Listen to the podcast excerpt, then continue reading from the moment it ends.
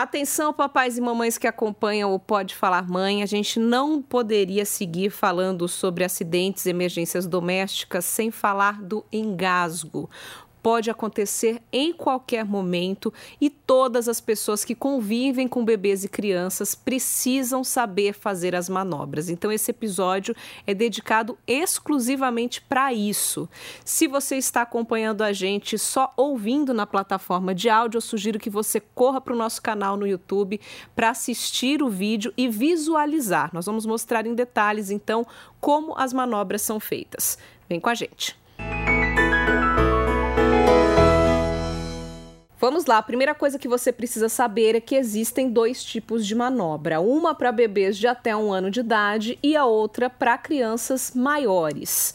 E aí você precisa definir se a criança de fato está engasgada. Então, não está tossindo, está vermelha, dificuldade de respirar, essa criança não emite nenhum som, ela precisa de uma manobra urgente. Então vamos começar explicando a manobra para os bebês de até um ano de idade. A gente vai pegar a criança, colocar aqui no nosso antebraço, com a cabeça sempre mais baixa do que o resto do corpo, primeiro com a barriguinha para baixo, os dedos apoiando e mantendo a boquinha dela aberta. Nessa posição você vai dar cinco golpes nas costas, entre as escápulas, bem fortes, bem vigorosos, com o seu calcanhar da mão. Um, dois, três, quatro, cinco. Depois disso, você imediatamente troca de braço, troca a posição da criança para a barriga para cima, mantendo a cabeça mais para baixo, mantendo a boquinha aberta e aí você vai fazer cinco compressões aqui na altura do tórax entre os mamilos. Uma, duas, três, quatro, cinco. Vai repetindo esse movimento sucessivamente de 5 e 5 até ela expelir ou até ela voltar a emitir ruído, emitir som para você perceber que ela voltou a respirar.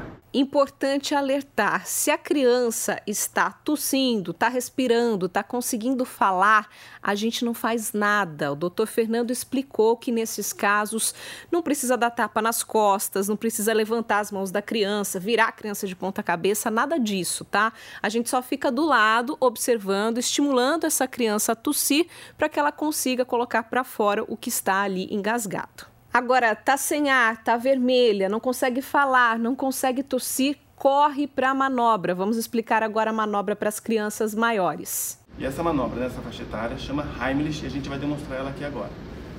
Então você vai pegar a criança, vai abraçar ela por trás, passando as suas duas mãos aqui. Na altura você mede entre o umbigo e aqui o fizinho da costela, né, que é o apêndice estifoide, a sua mão vai ficar nessa posição. Você coloca uma das mãos, a sua mão dominante, aí eu sou canhoto, e a outra mão aqui por cima.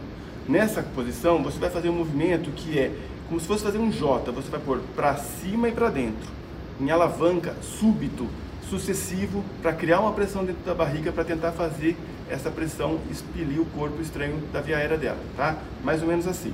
Então, um, dois, três, quatro, cinco. Vai repetindo o ciclo sucessivamente até perceber que a criança tenha movimento respiratório, emita algum som ou o corpo estranho seja expelido. Agradeço mais uma vez a participação do Dr. Fernando Beluomini, chefe da Unidade de Emergência Pediátrica do HC da Unicamp, e a gente volta ainda com mais episódios de orientações sobre como agir em casos de acidentes e emergências domésticas. Beijos e até a próxima.